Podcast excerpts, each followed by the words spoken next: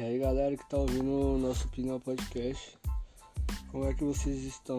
Espero que estejam todos bem, que a família esteja bem também, de todo mundo, né? Em nome de Deus. Hoje a gente vai falar sobre um grande time aqui, né? Quem não conhece, quem é fora de São Paulo, ele fica no, na região do ABC Paulista. Acredito que já tenham ouvido falar. Há 32 anos atrás ele foi fundado ele foi fundado por um grupo de pessoas ligadas ao esporte de São Caetano do Sul, liderada pela família Tortore... Tortorello, deve ser italiana, que resolveu reerguer o futebol da cidade, já que havia no passado tinham passado por boas fases lá com o São Caetano Esporte Clube, que era um clube dos anos 30. Nos anos 50 teve a Associação Atlética São Bento e nos anos 70 teve o Saad Esporte Clube. Todos os ex-integrantes do elite do futebol paulista. Primeiro, o grupo utilizou o nome de Sociedade Esportiva Recreativa União Jabaquara, clube de São Caetano que atendia a principal exigência é, da Federação Paulista de Futebol. É, então, tipo assim, é, quando eles criaram, o nome era então Sociedade Esportiva Recreativa União Jabaquara. E aí virou São Caetano quando eles é, tinham disputado pelo menos três, disputado pelo menos um campeonato nos últimos três anos. E uma vez que eles foram filiados, eles conseguiram mudar para o nome que é até hoje. As cores do clube são azul, branco, azul e branco, foram adotados devido à cor da bandeira da cidade. O escudo de São Caetano, esse que vocês estão vendo aí na imagem do episódio, ele foi desenhado pelo Valdemar Zambrana. O time entrou em campo pela primeira vez em jogo oficial no dia 8 de março de 1990, ou seja, três meses após a sua criação. E eles entraram em campo na primeira partida oficial, já contando pela terceira divisão do Campeonato Paulista, e eles empataram com o Comercial de Registro em 1 a 1. O atacante Talone foi o autor do primeiro gol oficial da história do São Caetano. Já no ano seguinte, é, após apenas dois anos de sua fundação, a equipe foi campeã do estadual da terceira divisão e com isso ganhou destaque e conquistou a simpatia da população da cidade. E no ano seguinte conquistou acesso à segunda divisão, que atualmente se chama Série A2, onde permaneceu até 2000, ou seja, ficaram nove anos. E em 2000 eles conseguiram o acesso à elite, né? Paulistão. No mesmo ano foi criada a Copa João Avelange. Acho que a gente já falou sobre essa Copa Avelange no episódio passado. Essa competição nacional dividia em dois módulos: o verde com times da primeira divisão e o amarelo com times da segunda divisão, que na fase final se enfrentavam num sistema de mata-mata. E a o São Caetano eliminou o Fluminense, o Palmeiras, o Grêmio e sagrou-se vice-campeão da competição, ganhando o direito de disputar o Campeonato Brasileiro da Série A e a Copa Libertadores da América. Agora a gente vai entrar nos melhores anos do clube, que foi os anos 2000. É, então, depois de ser vice-campeão, eles tiveram o direito de ir para a Série A do Brasileiro que naquela época ainda era sistema de mata-mata no final, não é como hoje, que é pontos corridos, se não me engano é pontos corridos desde 2005 ou 2006. Então, é, após eliminar, em 2001 o São Caetano chegou pela primeira vez a uma final da primeira divisão do Campeonato Brasileiro, quando enfrentou o Atlético Paranaense e ficando de novo com um vice-campeonato. Ou seja, é, na Copa lá, a Avelange ficou em segundo e no, no, no, outro ano foi disputar o brasileiro, ficou em segundo também, perdendo para o Paranaense, Furacão.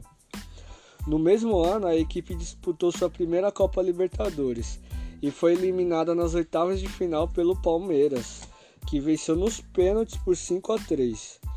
Já em 2002, o time do ABC voltou a participar da Copa Libertadores. E dessa vez, acredite, galera, ele chegou até a final. Eu não sabia disso.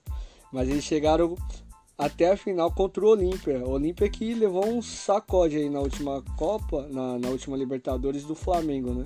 Na agregada, acho que eles levaram 11 gols, se não me engano. Que o, o Olímpia é um time do Paraguai. E mais uma vez perdeu na decisão nos pênaltis por 4 a 2.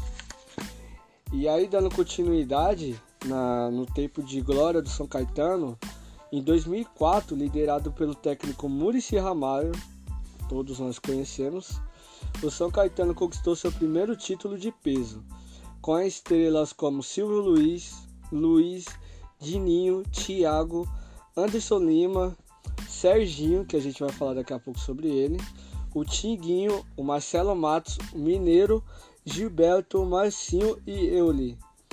E também o Fabrício de Cavalho.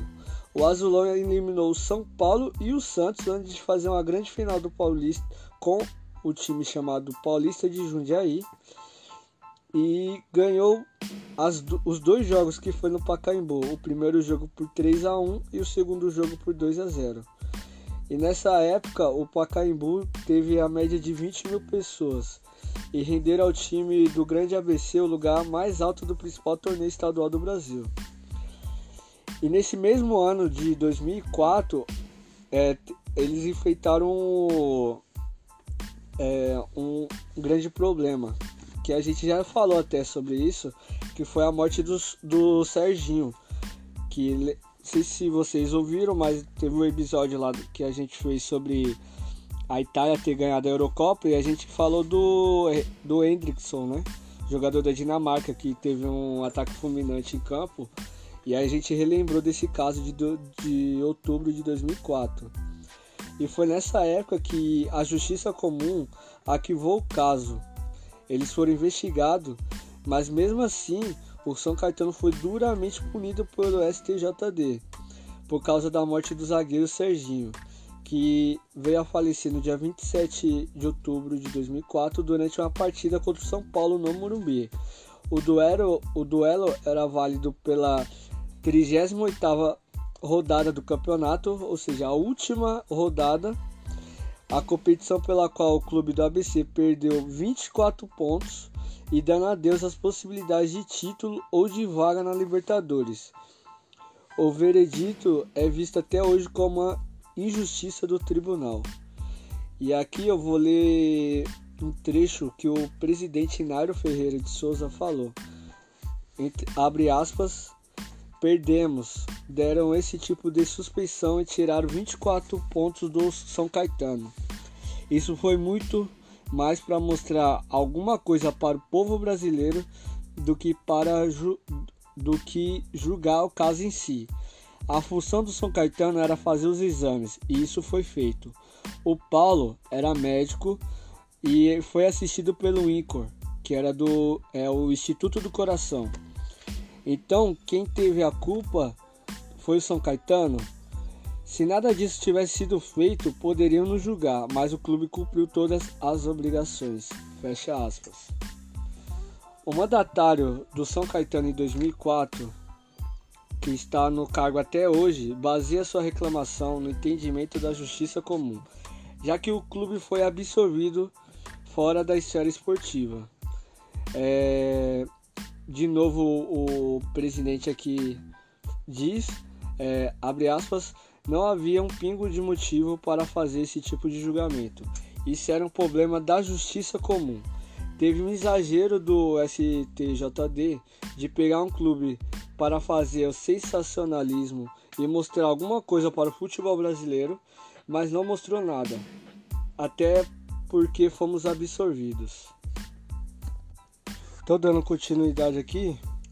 É, na 38ª rodada, na qual o confronto foi realizado no Morumbi, o São Caetano ocupava a quarta colocação e ainda sonhava com o título do Campeonato Brasileiro de 2004. O clube figurou nas, é, figurou nas primeiras colocações até a reta final, quando houve o julgamento do STJD, confirmando a perda de 24 pontos. Ainda assim, o clube conseguiu evitar o rebaixamento à segunda divisão, algo que aconteceria dois anos depois. E agora a gente vai para 2017. O bicampeonato estadual bateu na trave três anos depois. Novamente desacreditado sob o comando de Dorival Júnior, o Azulão eliminou o São Paulo na semifinal e decidiu o título com o Santos. Luiz, Douglas e Somália lideraram a equipe, que venceu o primeiro jogo por 2 a 0 e na volta perderam pelo mesmo placar. Como tinha a melhor campanha, o Peixe acabou ficando com a taça. De lá para cá, a equipe permaneceu no centro da tabela, conquistando o vice-campeonato em 2007 e ficando em 15º lugar em 2008. Desculpa, eu falei 2017, mas era 2007. Em 2009, o São Caetano comandou, comandado pelo técnico Vadão, terminou o Paulista da primeira divisão, né? O A1, na 11 colocação. E no Brasileiro, na Série B, com o Antônio Carlos Zago, foi o treinador da equipe, que terminou sua participação em sétimo. Em 2010, Zago iniciou o Paulista com o time do, do ABC, mas quem terminou a competição, foi o Sérgio Guedes. E a equipe ficou em oitavo. No Brasileirão da Série B de 2010, o clube ficou em décimo. E no ano seguinte, na Série B ainda, o clube ficou em décimo quinto. Então, ou seja, estava sempre no meio da tabela. Em 2018, vamos pular aqui oito aninhos, fez uma boa campanha no Paulista, chegando às quartas de finais, vencendo São Paulo novamente. O time é chato contra o São Paulo. Na ida e sendo eliminado na volta, perdendo por 2 a 0. Por essa boa campanha do torneio, conseguiu voltar ao cenário nacional, conseguindo uma vaga no Campeonato Brasileiro da Série D de 2019. As expectativas em torno do São Caetano para a temporada de 2019 eram grandes, tendo o time anunciado diversos reforços como o atacante Rafael Marques, porém a campanha do Azulão foi péssima e precisando de uma vitória na última rodada contra o São Paulo, empatou em 1 a 1 e foi rebaixado para a Série A2 de 2020, é, apenas dois anos após o acesso. No mesmo ano, porém, o time se redimiu ao conquistar o título inédito da Copa Paulista derrotando 15 de Piracicaba na decisão e garantindo a vaga da Série D do Campeonato Brasileiro de 2021, ano passado. Só que lá no dia 22 de abril de 2020, o São Caetano chegou a pronunciar sua desistência da disputa da Série D devido a pro problemas financeiros enfeitados durante a pandemia do novo coronavírus, Covid-19, né? O que foi considerado abandono por parte da CBF já que o time que quisesse abrir mão de disputar o torneio tinha até o dia 13 de março para anunciar a decisão para outro time poder disputar a competição em seu lugar. No dia 6 de maio, no entanto, algumas, uma semana depois, duas semanas na verdade, a diretoria do time voltou atrás e anunciou a participação do São Caetano nas, na quarta divisão nacional. No mesmo ano, o time foi campeão na Série A2 do Paulista ao derrotar o São Bento por 4 a 3 nos pênaltis, no estádio de Campanella. Consequentemente, garantiu seu retorno à elite do futebol paulista. Logo depois, o comandante do time, Alexandre Galo, anunciou sua saída do clube pelas redes sociais sem divulgar o motivo da rescisão. E no dia 24 de outubro de 2020 ainda, o São Caetano sofreu a pior derrota de sua história, ao ser goleado por 9 a 0 pelo Pelotas em uma partida válida pela Série D do Campeonato Brasileiro.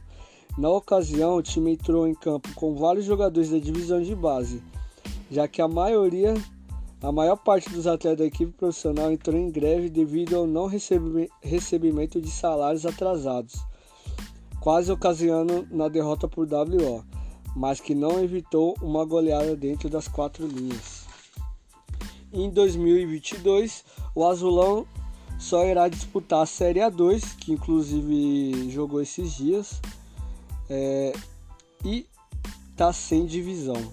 tá sem série. Então, dependendo se eles conseguirem é, voltar pra, pro Paulistão, né, a Série A1, quem sabe 2024 eles vão para a Série D, que é bem complicado nisso, vai do desempenho.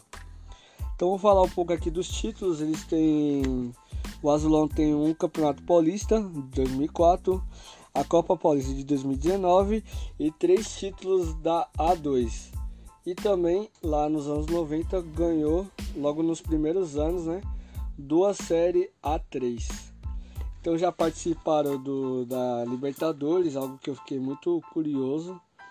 Já foram vice duas vezes em dois anos consecutivos e quatro colocados no, no terceiro ano no Brasileiro da Série A, lá em 2000, 2001 e 2003. Já tiveram vice na Série C, é, quarto colocado em 2002 no torneio Rio-São Paulo, que deveria voltar, na minha opinião. Campeonato Paulista, eles ganharam, como eu falei, e segundo e terceiro lugar em 92 e 99 na série A2. Então, galera, espero que vocês tenham gostado é, desse episódio aí. Pra quem não conhecia o São Caetano, conheceu um pouquinho agora. Minha memória com o São Caetano era um short que eu usava do São Caetano para jogar bola. Não faço ideia de como eu tinha esse short. Mas eu lembro do São Caetano em 2009. Em 2000, 2001 eu não lembro porque eu tinha 7 anos de idade, então era muito pequenininho, não vou lembrar agora. Minha memória com futebol começa em 2002 com a seleção brasileira ganhando penta. Mas espero que vocês tenham gostado. É, mais um episódio aí pra vocês. Estamos aí lançando um atrás do outro, porque o show não pode parar, né? Espero que todos fiquem bem. E obrigado por vir até aqui se você está aqui. Valeu!